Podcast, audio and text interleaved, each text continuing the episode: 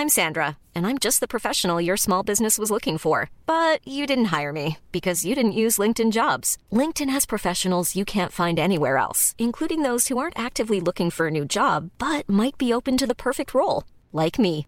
In a given month, over 70% of LinkedIn users don't visit other leading job sites. So if you're not looking on LinkedIn, you'll miss out on great candidates like Sandra. Start hiring professionals like a professional. Post your free job on linkedin.com/people today. Face à l'info, bonsoir à tous. Je ne sais pas quelle émission on aura ce soir puisque j'ai reçu une boîte de chocolat, je l'ai offerte à la régie et ils sont tous en train de manger du chocolat. Donc euh, est-ce que vous êtes là? Est-ce que vous filmez quand même? Vous êtes là? Bon, Ils sont là. Bon, ça va. Donc sachez que ce sera euh, face à l'info au chocolat ce soir. Simon Guillain, la Minute Info, c'est parti Bonsoir Christine et bonsoir à tous. Au Parlement polonais, un député d'extrême droite a vidé un extincteur sur une menorah. Ce chandelier à cette branche, symbole du judaïsme, il a immédiatement été condamné par le Premier ministre Donald Tusk et exclu d'une réunion parlementaire. L'armée israélienne annonce avoir récupéré le corps de deux otages dans la bande de Gaza lors d'une opération spéciale. Il s'agit d'une jeune femme de 28 ans, Eden Zakaria, et du soldat Ziv Dado. Les deux corps ont été ramenés en Israël et les familles ont immédiatement été prévenues. Et puis à Paris, une femme a été agressée hier soir à proximité de l'avenue des Ternes par un homme muni d'un couteau. L'agresseur qui aurait crié Allah Akbar lui a demandé si elle était de confession juive, avant d'ajouter que si elle avait répondu oui, eh bien il lui aurait porté un coup de couteau. L'homme a été interpellé et une enquête a été ouverte, chère Christine. Merci euh, beaucoup, euh, mon cher Simon. Et au sommaire ce soir, la crise politique ébranle encore la République ce soir. L'avenir du texte immigration qui évoluera au sein d'une commission mixte paritaire semble très incertain à l'heure qu'il est, alors qu'Elisabeth Borne, de son côté, a dénoncé l'union sacrée entre la NUPES et le RN contre le texte à l'Assemblée nationale cet après-midi.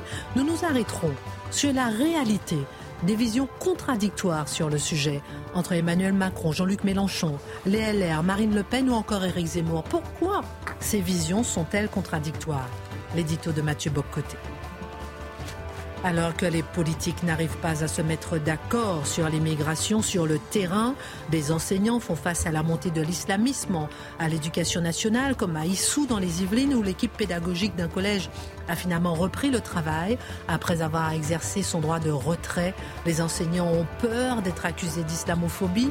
Les enseignants ont peur. Et on s'arrêtera sur cette peur, cette terreur dont parle Jean-Pierre Aubin, l'ancien inspecteur général de l'éducation nationale, dans son livre avec l'analyse de Dimitri Pavlenko.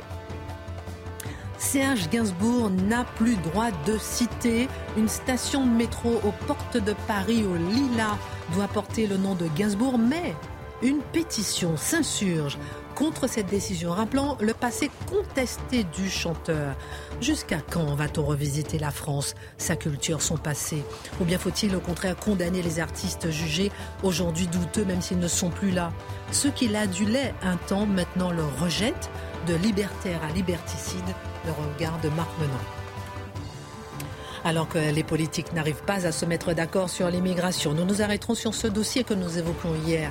Quand le Conseil d'État oblige la France à reprendre un individu radicalisé, jugé très dangereux par les renseignements et qui a été expulsé dans son pays d'origine, c'est la dernière décision donc du Conseil d'État qui exige du gouvernement qui rapatrie à ses frais cet ouzbek de 39 ans, même s'il est jugé dangereux.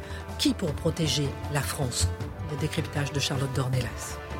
Et puis Jordan Bardella, Premier ministre Provocation ou aspiration?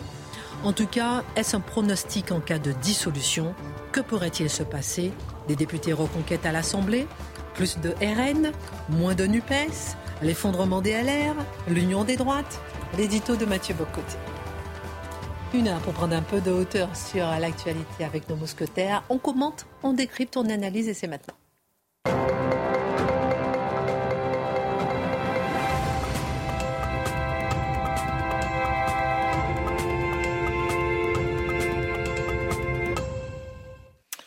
Ravi de vous retrouver euh, ce soir, mon cher Mathieu. On attaque tout de suite. Vous allez bien Tout le monde va bien Tout le monde est en forme Toujours. ils, sont, ils sont nombreux, Mathieu Bocoté, à se demander encore aujourd'hui les raisons de la, si vous permettez, déculottée gouvernementale d'hier S'agit-il simplement, comme on, a pu l'entendre, de jeux politiques entre partis euh, complètement hypnotisés par la joute parlementaire Ou ne s'agit-il pas plutôt d'un révélateur de vision vraiment contradictoire de l'immigration. Ben, je, crois que c'est le, commentaire politique à courte vue euh, cherche à voir dans le débat qui n'a pas eu lieu, et encore là, il faut voir s'il n'a vraiment pas eu lieu, euh, simplement justement petit calcul parlementaire, euh, sans ambition, sans envergure, sans comprendre. Sans comprendre parce qu'ils ne parviennent pas à l'imaginer que la question de l'immigration est aujourd'hui la question qui est la plus clivante, mais pas de manière négative ou positive, c'est simplement le révélateur de visions du monde contradictoires, irréconciliables, et de ce point de vue, sans compromis possible.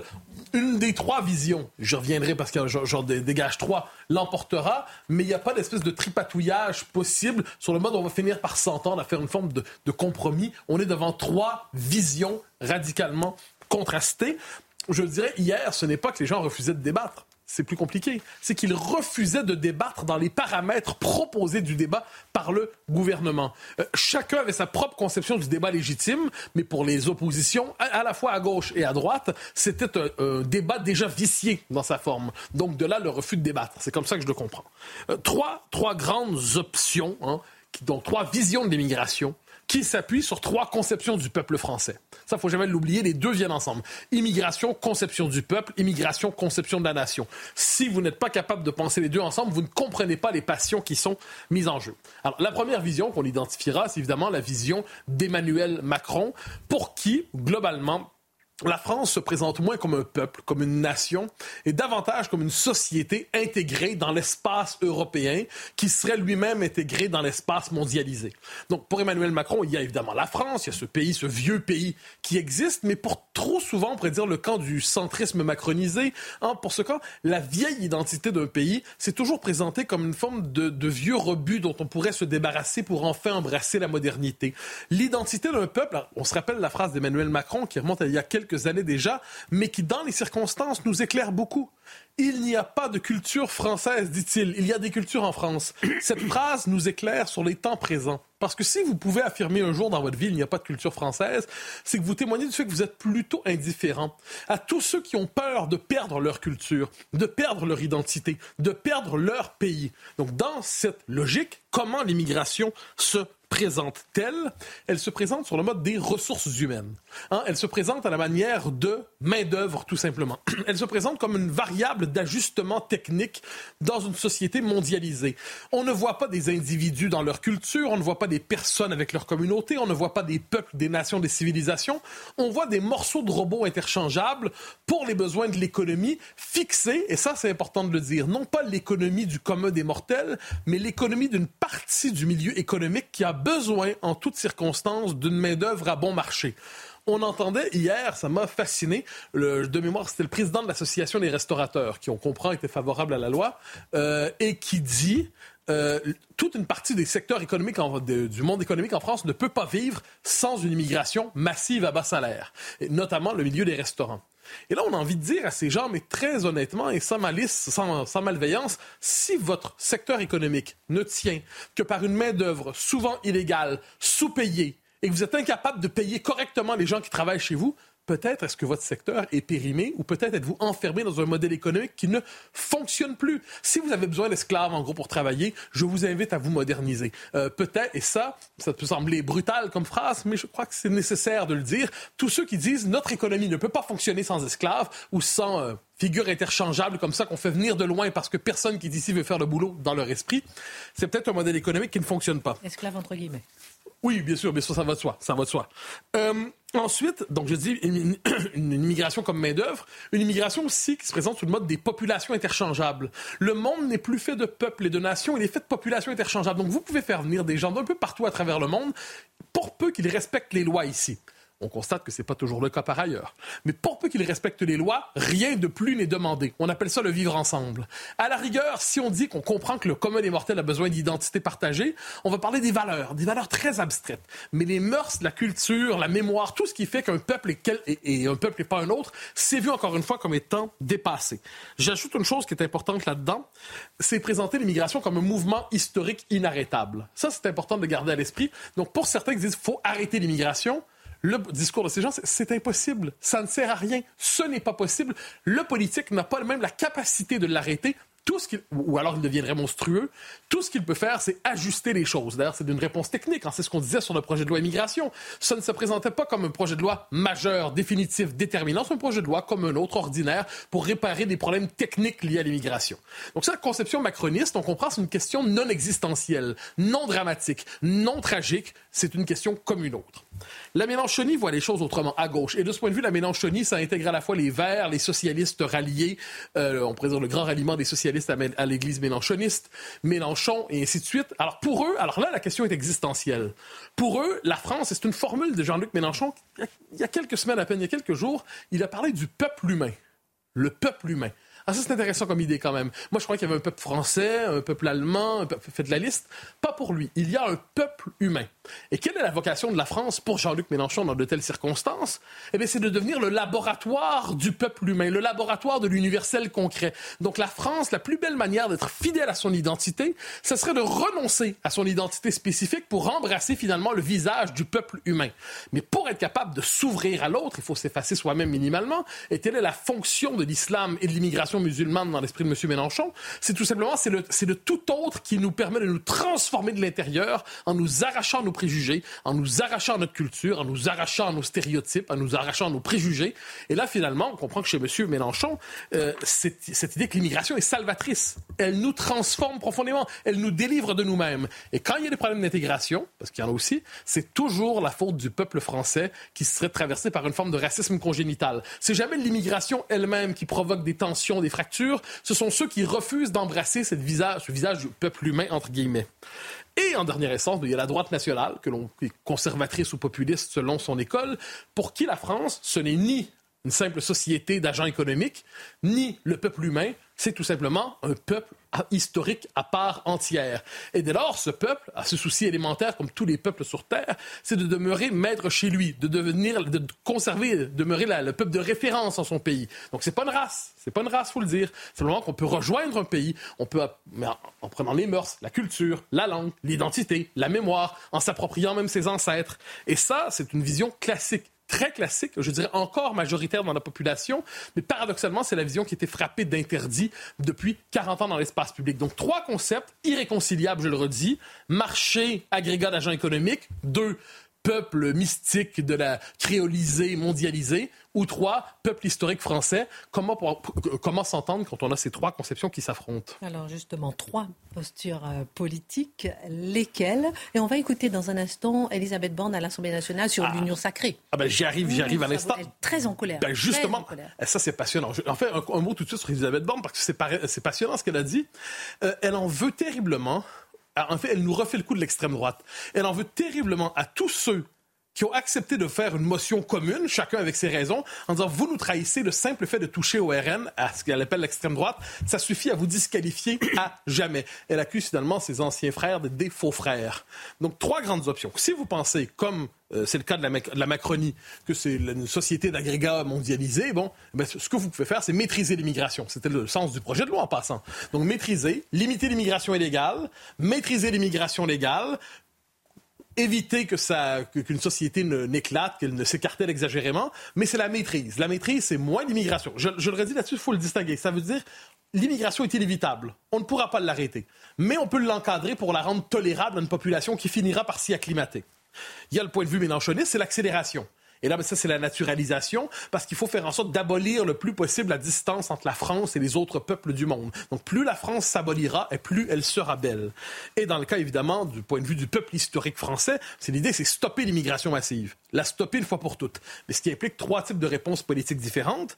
Pour ceux qui veulent tout simplement maîtriser, ben, c'est réparer à l'intérieur des paramètres de l'état de droit. On l'a compris pour une bonne partie de, de la Macronie. L'essentiel, c'est pas de sauver l'identité de la France, c'est de sauver ce qu'ils appellent l'état de droit en toutes circonstances.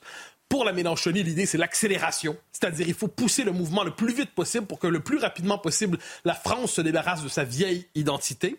Et dans le cas du camp du peuple historique français, c'est la réforme des institutions. Et c'est à ce moment-là qu'un Ciotti, qu'un euh, qu'un Zemmour, qu'une Le Pen plaident pour le référendum. Pourquoi? Parce qu'ils disent, dans la configuration institutionnelle actuelle, nous sommes condamnés à la paralysie. Nous ne pouvons rien faire. C'est tout simplement impossible. Donc, on doit changer les institutions pour agir sur nous-mêmes. Alors, je le redis encore une fois, à partir de ces trois euh, lectures du phénomène politique et euh, du phénomène migratoire, comment trouver le début d'un terrain... Certains l'espèrent, certains l'espèrent un terrain d'entente. Difficile à voir. Alors justement, à vous suivre, il n'est pas possible de trouver euh, un terrain d'entente. Pas du tout. Non, enfin, oui, il peut, visions complètement... il peut toujours avoir un terrain d'entente parlementaire circonstanciel. C'est le propre du Parlement de forcer les gens à s'entendre hmm. à, court terme.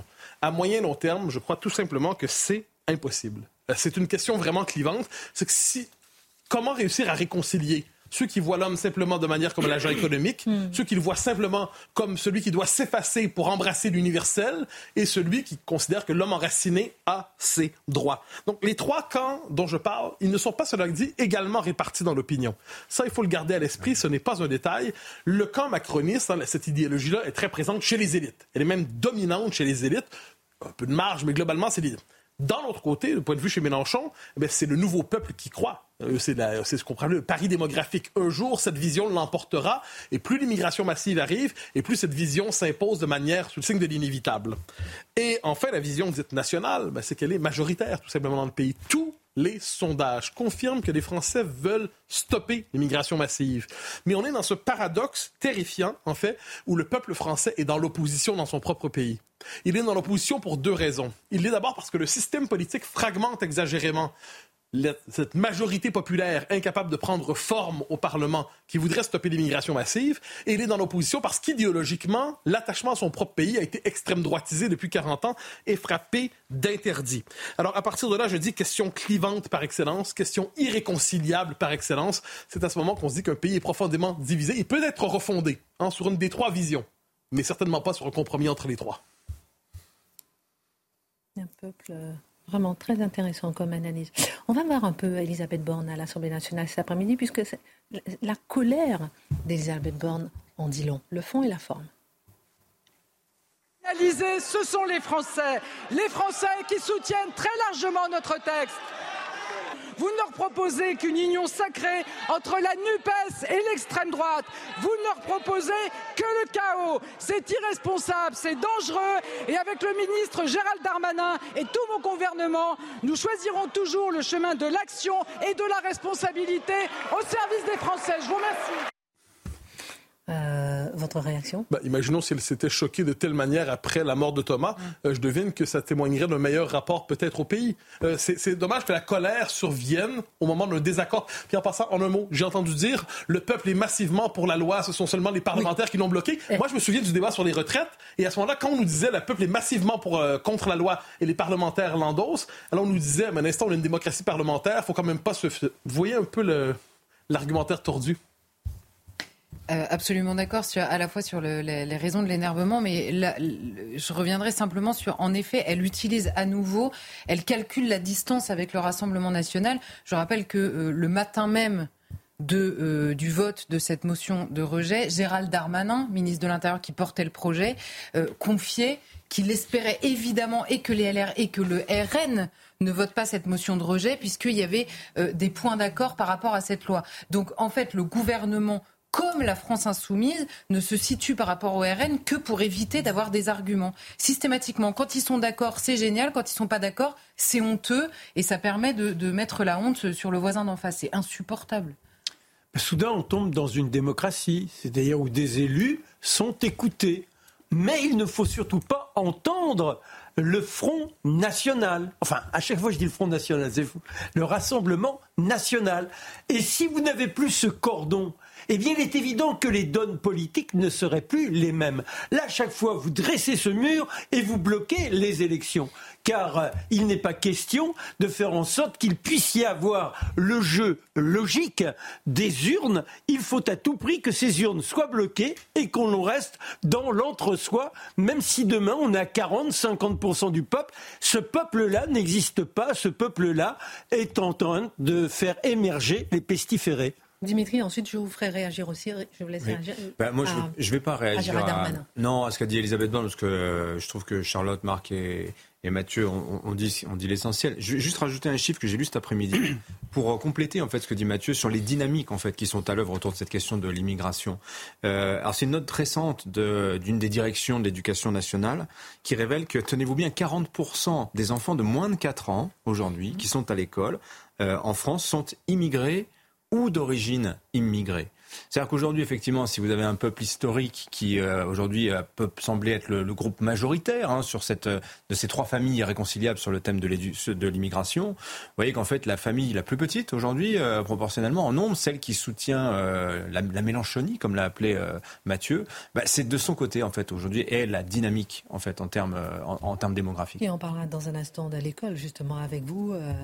Passionnant livre, ah bah, terrifiant livre de, de Jean-Pierre Aubert en parle tout à l'heure, mais je vous fais quand même écouter Gérald Darmanin euh, cet après-midi à l'Assemblée nationale, euh, qui dit vous avez peur du débat, et puis euh, et la, la députée Diaz qui lui dit mais non, on n'a pas peur du débat, c'est vous qui refusez le référendum. On écoute qui a peur du débat? Moi, je pense que c'est vous qui refusez de proposer aux Français un référendum. Vous êtes incohérent. Comme d'habitude, le Rassemblement national vit des problèmes et ne veut aucune des solutions. Vous avez désarmé nos policiers hier, vous avez désarmé nos préfets, vous désarmez les Français et vous allez vous réjouir au prochain fait d'hiver. Oh vous allez vous réjouir au prochain fait d'hiver. Je, crois que Gérald Darmanin aurait tout intérêt à ne pas utiliser le terme fait d'hiver dans les circonstances, vu la signification qu'a pris ce terme ces derniers temps. Et pour le reste, euh, il y a deux conceptions du débat. Gérald Darmanin veut qu'on débatte dans ses paramètres, je le comprends, c'est son jeu politique. Le RN dit, si vous y croyez vraiment, débattons à la grandeur de la nation je comprends que ce n'est pas une, proposition retenue. Non, mais Gérald Darmanin l'a fait quelque chose qui est, franchement honteux. Pourquoi? Parce que il, explique, et d'ailleurs il l'a expliqué hier aussi. Il a dit alors là, les gens vont m'empêcher, puisqu'il y avait une partie de cette loi qui permettait d'élargir les capacités de passer devant le juge pour des étrangers dangereux on n'était pas arrivé à l'expulsion euh, le lendemain matin, hein, mais il permettait euh, plus de cas comme ça, et il dit hier et le répète aujourd'hui, je tiendrai pour responsable la prochaine fois qu'un étranger qui aurait pu être expulsé avec ma loi euh, euh, sera responsable, on va dire, euh, d'un meurtre ou d'une agression, quelqu'un que je tiendrai responsable les députés LR et RN.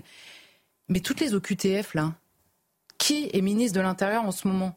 Donc on ne peut pas à la fois dire c'est de la récupération quand on parle aujourd'hui des OQTF non respectés et imaginer la responsabilité a posteriori de gens qui ne veulent pas ce projet de loi dans, dans le prochain drame dans le pays. C'est alors là en termes d'incohérence on est au maximum. Dimitri, on va aller euh, avec vous euh, sur le terrain et on retournera à la politique euh, dans un instant avec vous. Jordan Bardella, Premier ministre. On en parle dans un instant avec vous. Et avec vous, on parle de Serge Gainsbourg. révisez déjà les petites chansons de Serge Gainsbourg. On en parle dans un instant. Dimitri, demain, cela fera déjà deux mois euh, que Dominique Bernard a été tué, égorgé par un djihadiste de 20 ans à l'intérieur de la cour du lycée de Arras, presque trois ans jour pour jour après euh, Samuel Paty, qui a été décapité. On aimerait euh, dire que ces deux tragédies sont des événements isolés, qu'ils ne disent rien de ce qui se passe à l'école, mais évidemment c'est faux. Les signes de l'avancée de l'islamisme se voient chaque jour mmh. un peu plus et c'est même Vous allez nous en dire plus. Bah, évidemment. Alors les incidents se comptent à l'appel. Le dernier en date, on en a parlé euh, sur CNews hier aujourd'hui, c'est Issou. C'est ce, collège euh, dans les Yvelines où euh, une professeure, une, enseignante fait de l'initiation à l'histoire de l'art. Elle montre ce tableau du XVIIe siècle, Diane et Actéon. Alors oui, il y a des femmes nues, comme ça se fait dans la, Renaissance italienne. Voilà, le tableau, vous l'avez sous les yeux. Et là, vous avez des élèves qui tournent les yeux, sont choqués. Hein, je, mets ça en parallèle avec le sondage euh, qui, CNews qui montrait qu'il y a 30% des élèves, des collégiens qui ne sont pas choqués du fait qu'un prof soit décapité euh, pour avoir montré les caricatures de Charlie Hebdo. La disproportion, vous voyez, ça c'est choquant. Un tableau comme ça, c'est choquant. La décapitation d'un enseignant, c'est pas choquant. ça dit quelque chose quand même des valeurs, en fait, hein, puisqu'on parle beaucoup des valeurs de la République. Bah, les valeurs de la contre-république, on, les voit bien euh, en, en l'occurrence. Et donc cette histoire, en fait, elle est intéressante parce qu'elle nous rappelle évidemment Samuel Paty il y a la dimension, euh, l'incompréhension culturelle, il y a le mensonge aussi avec ces enfants qui sont allés dire à leurs parents que la prof, elle avait tenu des propos racistes. Alors ils se sont dédits entre-temps, mais la rumeur, elle est partie. Et la rumeur, eh ben, c'est impossible à maîtriser. On ne sait pas ce qu'en fera celui qui ne s'informe pas et qui va voir ça un jour sur les réseaux sociaux et qui prendra un couteau, comme Anzorov. C'est comme ça que ça, ça, marche, Samuel Paty. Alors la grande différence quand même avec Samuel Paty, c'est que là, il y a une réaction. Là, il y a les collègues qui font bloc, hein, qui... Euh, des brains euh, font valoir leur droit de retrait vendredi et lundi. Il y a le syndicat SNES-FSU très très très à gauche. Hein, SNES-FSU, je tiens quand même à le signaler politiquement. Donc, et qui là qui se mobilise, sentant bien qu'il y a potentiellement une bombe euh, dans cette histoire d'issou. Et vous avez Gabriel Attal, ministre de l'Éducation, qui se rend sur place, qui, qui, qui, qui dit les mots qu'il faut entendre à ce moment-là. On n'a pas à être choqué quand on est dans l'école de la République, quand on montre un, tableau de la Renaissance italienne. C'est important qu'il le dise. Voilà. Mais vous avez des affaires comme celle-là, comme Issou, quelque part, cette prof, c'est sa chance et c'est aussi son malheur d'être médiatisée. Mais combien il y en a des enseignants aujourd'hui qui vivent des contestations d'enseignement? Des profs euh, qui, euh, qui se battent aujourd'hui pour que les règles de l'école républicaine soient respectées dans leur établissement. Je vais vous donner des exemples concrets. Alors, vous avez parlé de Jean-Pierre Aubin ancien inspecteur général de l'éducation nationale, vient d'écrire un livre qui s'appelle Les profs ont peur. Il y a tout dans ce livre, notamment des exemples. Je vais vous en donner quelques-uns dans un instant. Et les exemples sont terrifiants. Hmm. On voit ça tout de suite.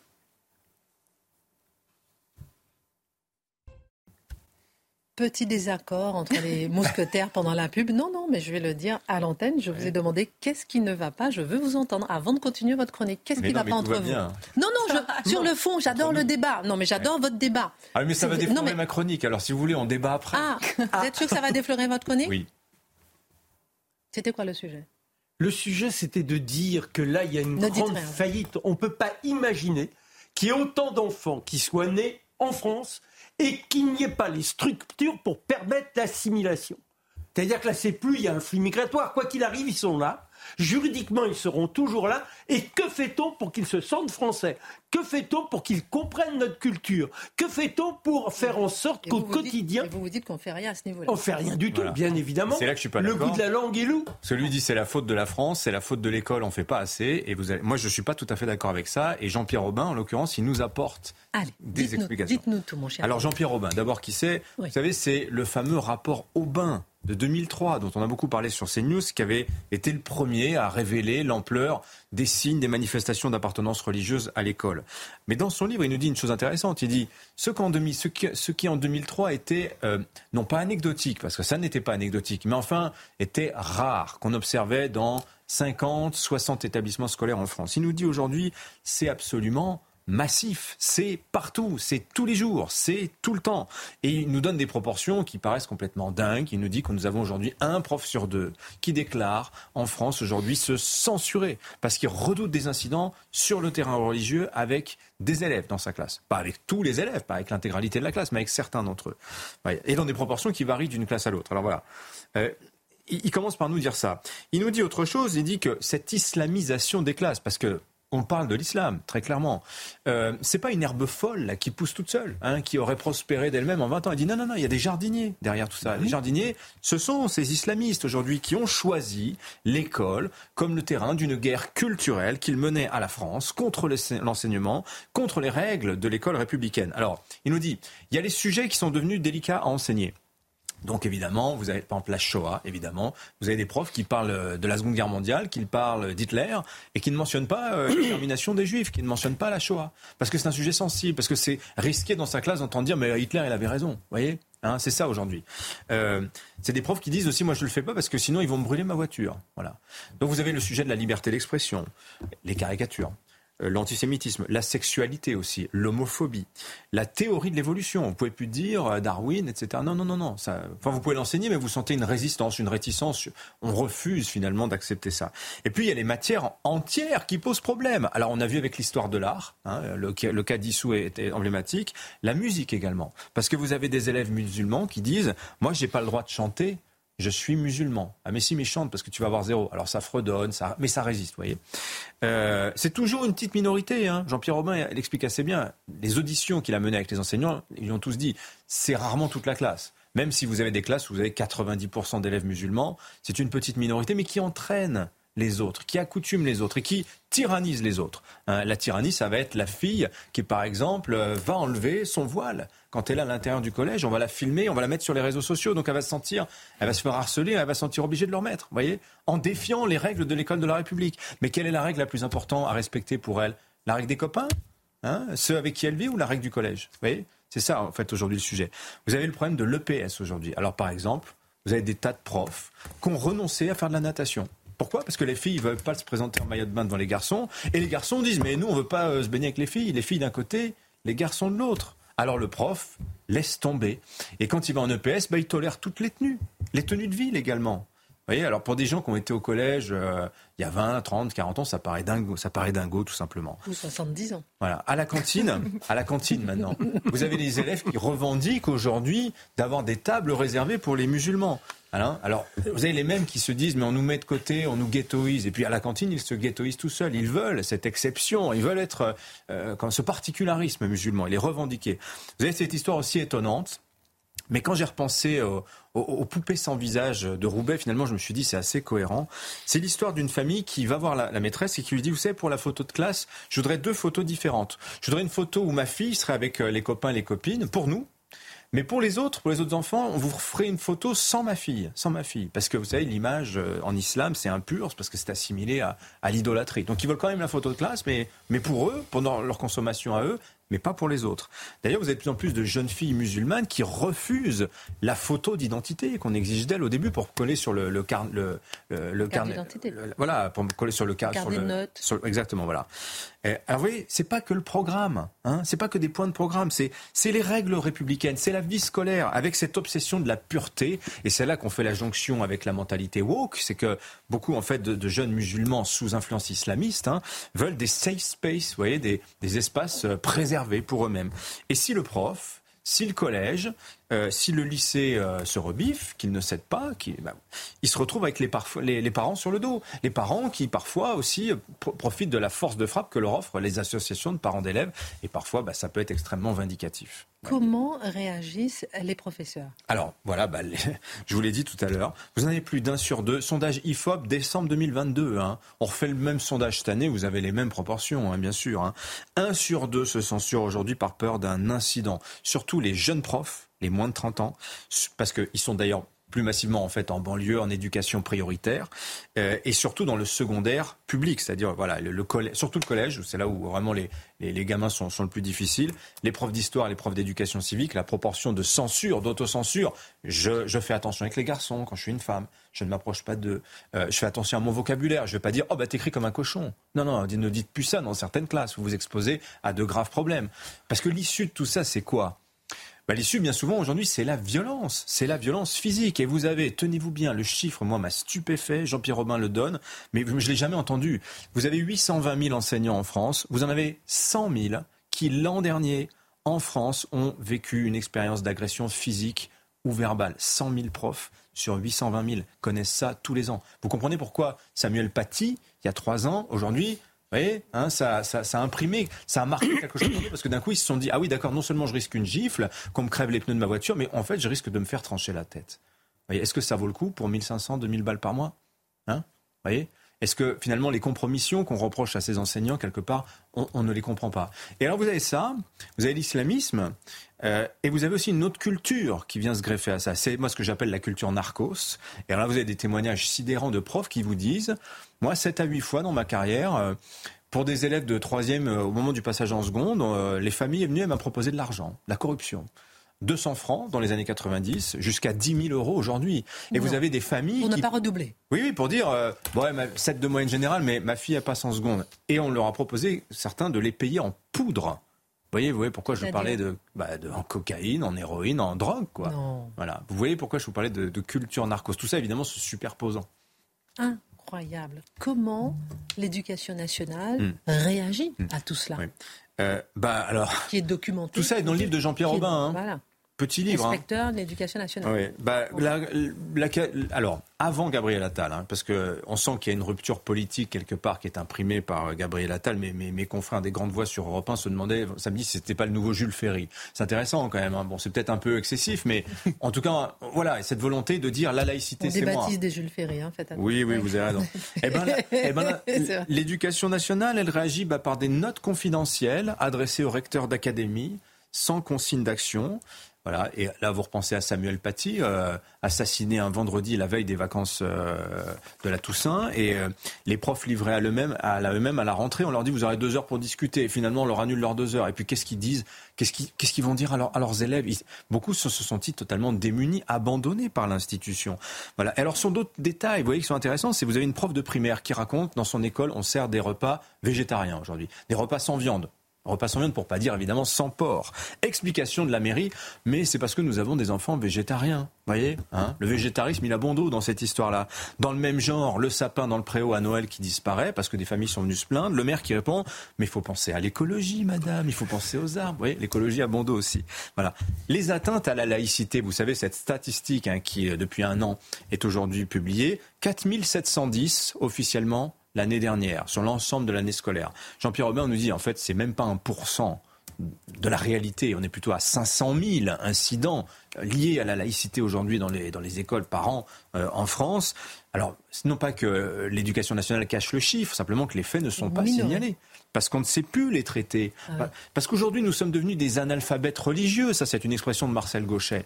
Et il a, il a cette analyse, Jean-Pierre Robin, je trouve intéressante, je vous la soumets. Il dit en fait, aujourd'hui, nos sociétés occidentales sont sorties de la religion après un long travail, évidemment, de, laïcisation. Et ce phénomène-là, dans les sociétés musulmanes, il s'est traduit par une sorte de réaction très violente, une sorte de réaction immunitaire violente. Qu'est l'islamisme? L'islamisme, c'est ça, c'est une réaction des sociétés musulmanes qui, entre guillemets, ne voudraient pas mourir face à l'arrivée euh, d'une culture laïque qui viendrait d'Occident. Et on en voit les effets aujourd'hui. Et ce que l'on voit à l'école, il faut bien comprendre que l'école, c'est en fait partout dans la société. Témoin, le sondage IFOP paru vendredi qui nous révélait que 78% des Français de confession musulmane considèrent aujourd'hui que la laïcité à la française est discriminatoire envers eux. C'est-à-dire que la mentalité qu'on observe dans les collèges et les lycées, c'est toutes les générations de musulmans en France aujourd'hui qui la partagent, pas totalement bien sûr, mais de plus en plus massivement. Qui pour protéger la France C'est une véritable question. On se la posera avec Charlotte Dornelas aussi dans un instant. Je vous laisse réagir puisque vous aviez un différent pendant la publicité. Mais non, mais le, différent, il est clair. C'est qu'on a des fossoyeurs chez les politiques qui sont extrêmement nombreux et qui favorisent cette décrépitude de la laïcité. La, laïcité, quand vous les entendez les uns et les autres, ils en ont fait le synonyme de multiculturalisme. Personne ne se bat pour la laïcité. C'est invraisemblable tout ce que vient de nous raconter Dimitri mais il y a une sorte de lâcheté jusqu'où on va aller. Alors demain, il faut plus qu'il y ait une seule femme dans les rues avec des voiles. Il faut plus qu'il y ait la moindre exigence de, de, de, religion qui puisse s'afficher dans les rues, quel que soit le niveau. Il faut revenir à ces préceptes qui ont été créés par euh, nos ancêtres à la fin du 19e siècle et arrêtons de donner raison à ceux qui se sentent victimes. C'est intolérable, c'est inadmissible. Merci. Merci beaucoup, hein, Dimitri, pour cette analyse euh, très précise et d'être un peu le porte-voix de ces enseignants euh, euh, martyrisés. Bah, ils ont besoin d'aide. Ils ont besoin d'aide. on va écouter quelques petites notes de musique, ça nous fera du bien. Écoutez ça un petit peu, les, les, les, les poinçonneurs des lilas. Et dans ce bouquin, il y a écrit que dégasse la coule douce à Miami. Pendant ce temps que je fais le soir au fond de la cave, pareil qu'il n'y a pas de sous-métier, moi je fais des trous dans les billets. Je fais des trous, des petits trous, encore des petits trous, des petits trous, des petits trous. Calmez-vous, calmez-vous, des trous de première classe. On aime bien quand même, hein, ah Serge. Ah pas tous, pas tous. Serge Gainsbourg n'a plus le droit de citer. On va en parler avec vous puisque une station de métro euh, aux portes de Paris, au Lila, il doit porter le nom de Gainsbourg en référence justement à cette chanson, mais une pétition s'insurge contre cette décision, rappelant le passé contesté du, son, du chanteur. Qu'est-ce qui se passe? Eh bien, c'est là où il y a une conjugaison de ce que Dimitri vient de dénoncer. À un moment donné, d'ailleurs, il a utilisé le mot wokisme. Les deux s'épousent. C'est la même cause c'est la renonciation à ce qui fait l'originalité de la liberté, la liberté absolue dont nous sommes les détenteurs et que l'on laisse se déliter. Alors que disent ces gens? Ils sont toujours très courageux. Hein. Euh, celle qui signe par exemple la pétition, c'est Marie G. Ah, il n'est pas question d'afficher son nom, Marie. On peut faire ce qu'on veut. Nous sommes révoltés et E.S vous voyez, cette ineptie, théoriquement, je croyais que cette écriture inclusive, elle était interdite. Il va falloir la bannir une bonne fois pour toutes. Quelles sont les politiques qui laissent cette gangrène des cerveaux s'institutionnaliser? Alors donc, nous sommes révoltés, et ES, que sa personne soit mise à l'honneur? C'est un crachat à la figure des victimes. Donc, M. Gainsbourg était une ordure innommable.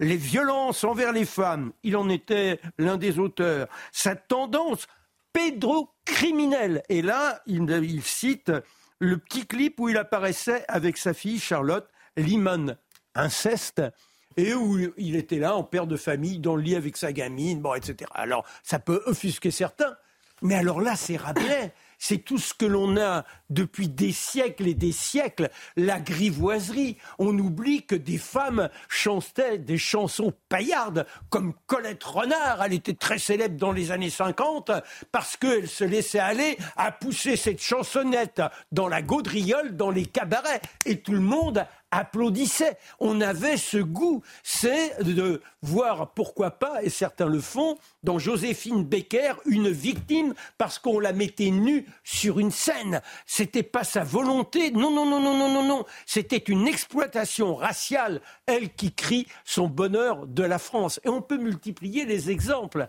Alors aujourd'hui, on en est où? Alors, il y a M. Gainsbourg qui disparaît. On réécoutera une de ces grandes chansons. C'est une petite surprise pour vous. Oui, oui, oui. oui. Dans un mais, mais ce qui est extraordinaire. On mettra les enfants à l'abri. oh, vous vous rendez compte? Mettre les enfants à l'abri. C'est-à-dire qu'on ne peut même plus avoir ce côté dérision. Il, on, on est dans une dictature de la pudeur. C'est-à-dire qu'on tombe dans le lugubre de Madame de Maintenon. On avait un jeune Louis XIV tout guillerait danseur. Oui, il avait quelques maîtresses. Eh bien, Louis XIV termine sa vie dans l'horreur absolue, dans le sombre, parce que c'est la pudeur qui l'emporte, imposée par Madame de Maintenon. Et dans notre livre, on va enlever le chapitre sur La Fontaine. Comment ça? La Fontaine, ce gaillard, ce libertin, qui vivait en compagnie avec l'amant de sa femme. Mais c'est intolérable de laisser ces choses-là s'afficher. Et tous les livres vont disparaître. Comment ça, Brassens? Mes personnages sataniques Ils chantaient quoi? Eh bien, les croquants et les croquantes.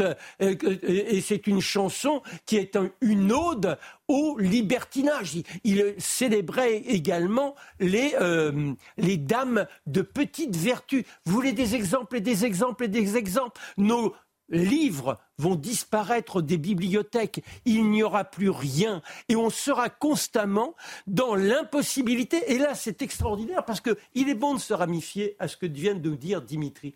On laisse faire, on laisse faire, on dit bon, bah, il faut bien admettre et puis ça offusque. Et si on donne raison à ces gens-là, mais demain, eh bien d'ailleurs, c'est ce qui se passe aux États-Unis les livres sont revisités, il n'y a plus les titres originaux, c'est intolérable, on ne peut pas voir ça. Disney est maudit, ça signifie que le plaisir de réfléchir, l'incandescence de la création sera à jamais, à jamais interdit. On sera dans un monde lénifiant, un monde où tout le monde s'épira. Vous regarderez une jeune fille, tiens, je vous regarde comme ça. C'est un peu indécent, ma façon de vous regarder, non Je trouve aussi. Hein, vous êtes d'accord ah. Vous devriez porter plainte. non, non, mais vous vous rendez compte le monde dans lequel on va et alors qui reproche-t-il? Souvenez-vous de cette chanson. Ah, justement, attendez, attendez, attendez, attendez, attendez, juste un instant. Vous me direz, hashtag face à l'info, si cette chanson vous choque ou pas. C'est une chanson star de C.H. Gainsbourg, Je t'aime moi non plus, avec Jane Birkin. On écoute un extrait, attention, comme je disais, euh, boucher les oreilles des enfants, puisque aujourd'hui oh, ça ah, choque. Vous vous rendez compte Boucher les oreilles. Je vais, je veux et je viens. Entre tes reins. Non mais c'est, Alors, ce qui, ce qui, est qui interpelle Marc Menant, c'est qu'on a tous chanté on a tous fredonné. Bon, ma mère m'interdisait quand même de chanter ça quand j'étais petite, mais euh, on a tous chanté, on a tous fredonné. Aujourd'hui, on ressort ces chansons-là contre Serge Gainsbourg pour bannir son image au moment où il y a une maison euh, qui vient d'ouvrir justement pour Serge Gainsbourg. C'est quand même grave. Mais c'est le déclin de l'homme. C'est une société épouvantable. C'est une société dans laquelle nous n'existerons plus, nous ne serons que des pions. Et heureusement que l'intelligence artificielle aura un élément de puce en nous pour nous contrôler. Il y a même aujourd'hui, j'ai découvert ça, c'est euh, comment des coordonnatrices d'intimité pour tourner des films. Au moment où il y a une scène où on s'embrasse, il faut être certain que ça ne fusque pas les comédiens, comme s'ils n'avaient pas lu le scénario. Euh, bonne reconversion pour vous, mon cher Marc. Merci beaucoup pour votre regard. Alors que les politiques n'arrivent pas à se mettre d'accord sur l'immigration, Charlotte Dornella, c'est ce qu'on se disait tout à l'heure, on va s'arrêter sur ce dossier que vous avez évoqué hier, qui est passionnant à regarder, à scruter. Euh, quand le Conseil d'État oblige la France à reprendre un individu radicalisé, jugé très dangereux euh, par les renseignements, qui a été euh, expulsé et, que la France doit reprendre à ses propres frais. Alors, que, qu'est-ce que c'est que cette décision et qu'est-ce qu'elle révèle un peu de notre pays? En fait, il y a deux décisions à quelques mois d'intervalle de Gérald Darmanin qui sont très intéressantes, notamment vis-à-vis d'un gouvernement qui, en effet, nous explique extrêmement régulièrement que nous agissons dans le cadre de l'état de droit, qu'il n'y a pas de faillite, c'est l'état de droit, ça n'est pas un fiasco, c'est l'état de droit. C'est, ça a l'air d'être quelque chose d'absolument immuable. La première décision, c'est Gérald Darmanin, fin août, vous savez, qui renvoie euh, des Tchétchènes, euh, en l'occurrence vers leur pays euh, d'origine, pour radicalisation. À l'époque, la CEDH euh, condamne cette décision, euh, mais a posteriori. Et elle condamne la France à payer 3 000 euros. Vous vous souvenez peut-être de ça, on l'avait évoqué ici. Gérald Darmanin réagit en disant Je vais payer l'amende puisque je respecte l'état de droit, mais entre-temps, l'avis de la CEDH n'étant pas suspensif, j'ai renvoyé, j'assume, je renvoie sans attendre la décision de la CEDH, mais je respecte l'état de droit, je paye l'amende. Donc à l'époque, on pouvait se dire si vous jugez légitime pour protéger les Français de renvoyer ces deux personnes, vous pouvez aussi juger illégitime que la CEDH vous condamne pour ça. Lui disait, c'est l'état de droit, je paye. Et là, on arrive sur une autre décision de Gérald Darmanin, qui va beaucoup plus loin en l'occurrence. Gérald Darmanin, il renvoie cet Ouzbek, cette fois-ci malgré une décision de la CEDH qui l'oblige à ne pas le renvoyer. Donc là, on est sur quelque chose de différent. Elle dit pas, je vais donner mon avis entre deux, vous faites ce que vous voulez. Elle dit, vous suspendez cette, euh, cette, euh, cette expulsion. Alors évidemment, nous tous, Français, on regarde le dossier et on se dit, un, les services de renseignement le jugent euh, radicalisé et ont renseigné cette radicalisation. Deux, il est interdit de territoire administrativement. Trois, le ministère de l'Intérieur nous explique qu'en 2018 et en 2019, souvenez-vous, il est reparti en Ouzbékistan sans avoir le moindre problème là-bas. Il a eu un enfant là-bas, sa femme vit là-bas. Donc effectivement, a priori, il peut retourner en Ouzbékistan tranquille. Et qu'il est jugé très dangereux ici. et il est jugé très dangereux ici. La Cour nationale du droit d'asile en France dit oui, d'accord, il y a des risques en Ouzbékistan, mais c'est un individu tellement dangereux pour la France que nous ne lui accordons pas, nous, nous ne prenons pas la responsabilité de lui accorder la protection la CEDH dit vous attendez, vous ne l'expulsez pas et on va donner notre avis nous-mêmes. Gérald Darmanin l'expulse quand même. Là, il y a un recours devant le Conseil d'État cette fois-ci sur cette décision-là et le Conseil d'État dit sans se prononcer sur le fond, sur la dangerosité de cet homme, dit la CEDH a interdit de renvoyer cet homme en attendant de donner son avis. Donc là, ce n'est pas une amende. Vous êtes prié aux frais, alors j'aime bien aux frais de l'État, c'est aux frais de nous tous, hein, aux frais du contribuable français, de faire revenir cet homme qui est donc jugé dangereux par tous les gens qui ont examiné son dossier, vous êtes obligé de le faire revenir puisque la CEDH prime sur votre volonté de protéger les Français. En l'occurrence, pour l'instant, le ministère de l'Intérieur n'a pas réagi à cette décision du Conseil d'État. En tout cas, je ne l'ai pas vu, cette réaction. Ce qui est sûr, c'est que sur ce dossier-là en particulier, Gérald Darmanin a deux choix soit il se conforme à la décision du Conseil d'État, il fait revenir cet Ouzbek jugé dangereux qu'il a expulsé pour cette raison, soit il dit on va changer le curseur de l'état de droit. Et alors là, ce serait une révolution dans la Macronie, puisque c'est systématiquement quelque chose qu'on évite. Donc là, on comprend que, un, dans la loi, Gérald Darmanin, euh, dans la loi euh, immigration hein, qu'il nous proposait euh, jusqu'à hier, qui va changer un peu de parcours, il proposait précisément de protéger les Français euh, euh, en, en, déplaçant quelques curseurs.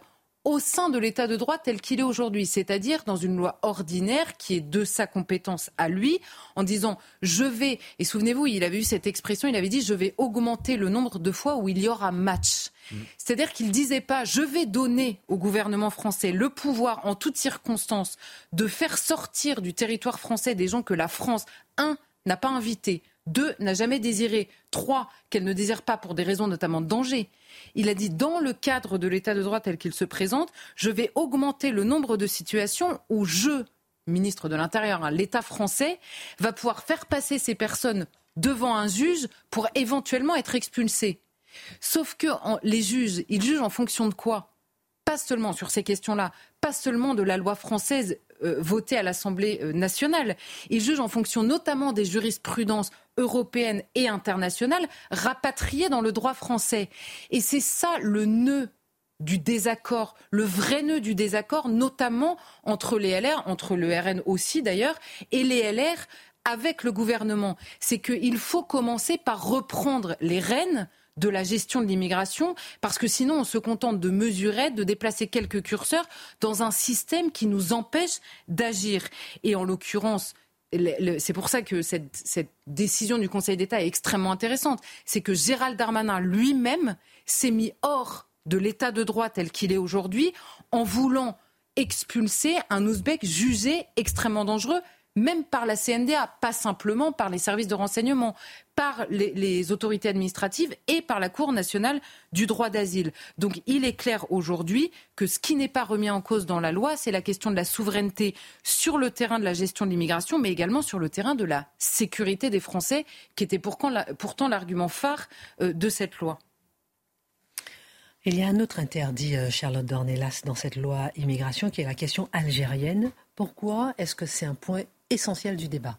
Bah là, c'est pareil. Quoi qu'on pense sur le fond de ces accords, qu'on veuille les changer ou les garder, ou qu'on les juge euh, euh, normaux, euh, ou qu'on juge que c'est une, c'est, une, comment dire, c'est un droit qui est dû par rapport à la colonisation. Hein. c'est quand même ce qu'avait dit l'ancien président algérien, sans que personne ne lui réponde jamais. Bon, mais il y a des faits à analyser. En 2021, l'INSEE dénombre 887 000 ressortissants algériens sur le sol français. Je ne vous parle pas de franco-algériens, je ne vous parle pas de français d'origine algérienne, je vous parle de ressortissants algériens. Et l'INSEE nous précise, c'est la plus grosse communauté étrangère en France. Ça veut dire que si vous abordez la question de l'immigration, c'est la communauté étrangère la plus importante en France. C'est difficile de vouloir aborder cette question-là en mettant euh, toute cette partie étrangère, on va dire, de la population aujourd'hui présente en France de côté.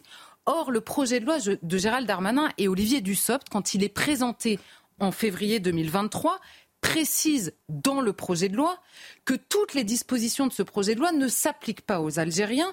Pourquoi? En raison de ces accords de 1968, parce qu'en 1968, on décide que les Algériens, dans le processus d'immigration, d'émigration vers la France échappe au droit commun qui s'applique aux étrangers pour ne s'appliquer que aux Algériens par le biais de ces accords franco-algériens.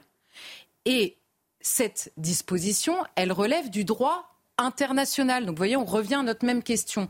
Ces accords franco-algériens, ils ne relèvent pas du droit français, ils relèvent du droit international et donc s'appliquent, quoi que fasse le législateur français, par-dessus la loi française.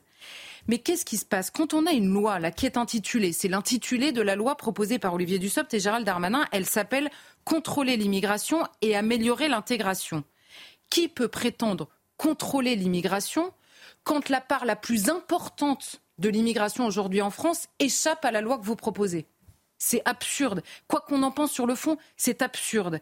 Deuxièmement, qui peut prétendre améliorer l'intégration quand dans ces accords-là, il y a deux choses extrêmement importantes. La première, c'est que le certificat qui est donc accordé aux Algériens et pas aux autres nationalités par le biais de ces accords-là est accordé de plein droit, c'est-à-dire sans vérification préalable des conditions d'intégration, des conditions d'insertion, des conditions de connaissance de la langue française ou du respect des valeurs françaises, qui étaient des arguments dans la loi de Gérald Darmanin. Il nous a dit nous allons consolider ça avec la petite astérix, ça ne s'applique pas à donc la communauté étrangère la plus importante en France en raison des accords franco-algériens. Là encore une fois, c'est une question de cohérence. Soit vous vous posez cette question-là, quitte à y répondre de manière différente, quitte à ne pas être d'accord, soit vous la mettez de côté et donc vous passez à côté d'une part importante de votre sujet. Et en Macronie, et notamment pour euh, Emmanuel Macron, vous savez que l'intégration, quand on parle d'intégration, c'est pas, c'est exactement ce que nous expliquait Mathieu tout à l'heure, on ne parle d'intégration que par le travail en Macronie. C'est quelque chose qui revient extrêmement souvent, en tout cas chez Emmanuel Macron, plus qu'en Macronie. Or, là, on a un document du ministère de l'Intérieur qui nous dit quoi? C'est les données du recensement 2017 sur l'immigration en France. Il nous dit quoi? 41,6% des Algériens depuis de 15 ans vivant en France sont chômeurs ou inactifs contre 14% de la population française. Donc moi, je veux bien qu'on nous explique qu'on a d'un côté la question des étrangers, la question de l'intégration par le travail et la question de la régularisation des métiers en tension, mais que fait-on des étrangers qui ne travaillent pas? Et qui donc, j'en déduis dans l'esprit d'Emmanuel Macron, n'ont pas les moyens de s'intégrer, n'ont pas les moyens de sauver les métiers en tension. Et eh bien, c'est un grand absent, là aussi, euh, de la loi immigration. Donc, évidemment que cette question algérienne est le grand absent euh, d'une loi qui, pourtant, euh, devrait s'y intéresser, évidemment. Très peu parlent justement de ce genre de sujet qui échappe au texte. Que conclure Charlotte Dornelas de ces informations quant à la volonté d'Emmanuel Macron sur ce sujet que beaucoup de Français jugent important, voire essentiel? Ben, On comprend qu'Emmanuel Macron a délégué, là en l'occurrence à Gérald Darmanin, le choix de, bon, alors avec Olivier Dussopt au tout début, mais c'est quand même surtout euh, Gérald Darmanin, et il lui laisse un périmètre extrêmement restreint pour se poser la question de l'immigration. On voit bien que c'est hors de la question de la jurisprudence internationale, hors de la question de, la distribution de l'état de droit, c'est-à-dire de la hiérarchie des normes. Les traités, les questions euh, européennes s'imposent toujours euh, aux législateurs français alors qu'elles régissent cette question-là, sans non plus euh, la possibilité de toucher à la Constitution française qui empêche de se poser, par exemple, la question de l'immigration légale. Donc c'est Emmanuel Macron qui restreint le périmètre par le biais de ces tabous, entre guillemets, de ces interdits sur la question de l'immigration. Donc, un, vous n'avez rien sur l'immigration légale. Deux, vous avez une nouvelle voie de, de régularisation.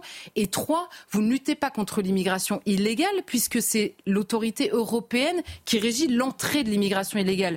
Vous déplacez quelques curseurs sur l'expulsion de quelques-uns des euh, étrangers délinquants ou jugés dangereux. Donc en effet, c'est un périmètre extrêmement restreint et Emmanuel Macron, c'est un peu le malentendu sur la loi immigration. C'est pas une loi immigration. Quand vous avez tous les sondages qui vous disent les Français veulent moins d'entrée en France, cette loi immigration ne pose pas à un seul alinéa la question de l'entrée en France. Il n'y a pas une virgule sur ce projet de loi sur la question de l'entrée. Il y a quelques dispositions sur la question éventuellement de la sortie de quelques-uns. C'est ça le malentendu de base, parce que pour se poser la question de l'entrée, il faut se poser la question de la souveraineté. C'est la question soulevée par les LR, soutenue par le Rassemblement national, que la majorité n'a pas voulu euh, aborder euh, dans ce projet de loi. Merci beaucoup, Charlotte, pour votre regard. Et c'est vrai que c'est dommage qu'on n'entende pas ces sujets-là euh, ailleurs. Jordan Bardella euh, vient d'affirmer qu'il serait prêt, euh, Mathieu Bocoté, à exercer la fonction de Premier ministre si le Rassemblement national formait la majorité au terme d'une éventuelle dissolution qui serait suivie d'élections législatives. Faut-il prendre au sérieux une telle affirmation? S'agit-il d'une provocation, d'une aspiration, d'un changement de doctrine du RN Qu'en pensez-vous? Changement de doctrine, vous avez le bon terme, je crois, parce qu'il y a un an et demi environ, la question est posée à Marine Le Pen, un an et demi, deux ans. Est-ce qu'elle accepterait, dans un scénario très particulier, d'être la première ministre d'Emmanuel Macron en cas de dissolution hâtive? Et elle dit non, d'aucune manière, je n'ai pas cette vocation. Et là, Jordan Bardella dit, alors c'est pas Marine Le Pen qui répond, je le précise, c'est Jordan Bardella qui dit, désormais, je, mais son je est un nous, nous serions prêts à exercer ses responsabilités.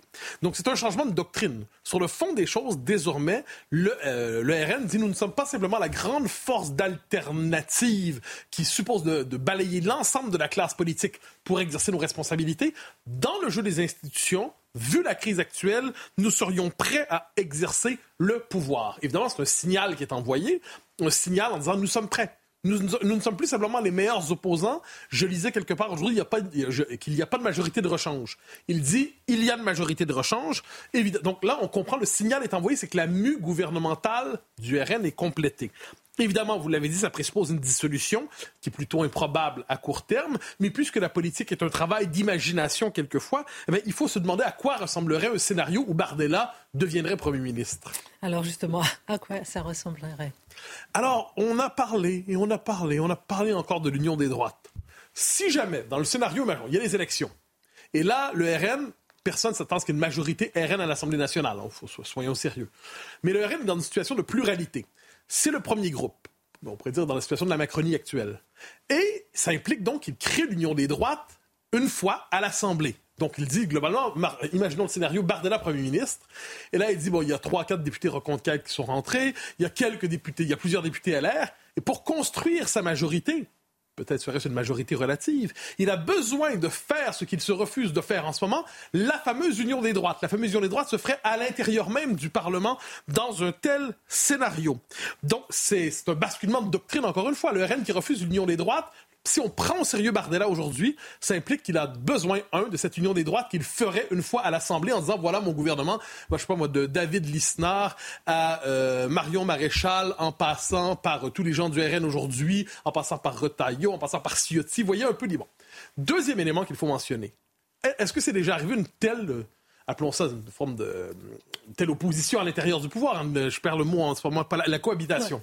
cohabitation, coalition. Euh, c'est moins 93 qui me vient à l'esprit que 86. 86, mhm. qu'est-ce qui se passe? La droite prend le pouvoir, enfin gagne les élections, et on a la majorité la plus à droite de l'histoire de la Ve République. Faut pas l'oublier. Une majorité RPR-UDF, dont le programme était alimenté idéologiquement en bonne partie parce qu'on appelait à l'époque le Club de l'horloge, qui n'avait pas la même réputation qu'aujourd'hui, je prends la peine de le dire.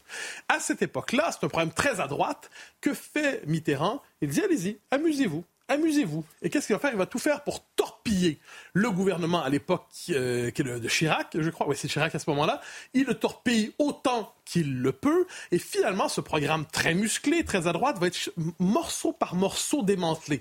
Et à ce moment-là, qu'est-ce qu'on voit? Le grand espoir, entre guillemets, associé à euh, l'union des droites de l'époque, RPR-UDF, se dégonfle, se dégonfle complètement. On peut dire que la droite va être traumatisée idéologiquement ensuite pour une bonne décennie au moins, tellement marquée qu'elle a été par l'échec de cette cohabitation qui avait tourné à l'avantage du président Mitterrand, qui l'avait neutralisé. Donc il faut toujours, bah, il faut toujours redouter, euh, lorsqu'on souhaite quelque chose, on peut l'obtenir. Réussir à avoir le gouvernement sous un président qui n'est pas de la même orientation politique, il se peut que ça retourne contre ceux qui exercent ce pouvoir temporaire. Je dis ça, je dis rien. On va appeler Jordan Bernard. On lui demandera ce qu'il en pense. Excellente suite de programme. Merci à tous. Vous avez été exceptionnels ce soir. À tout de suite, l'heure des ponts 2.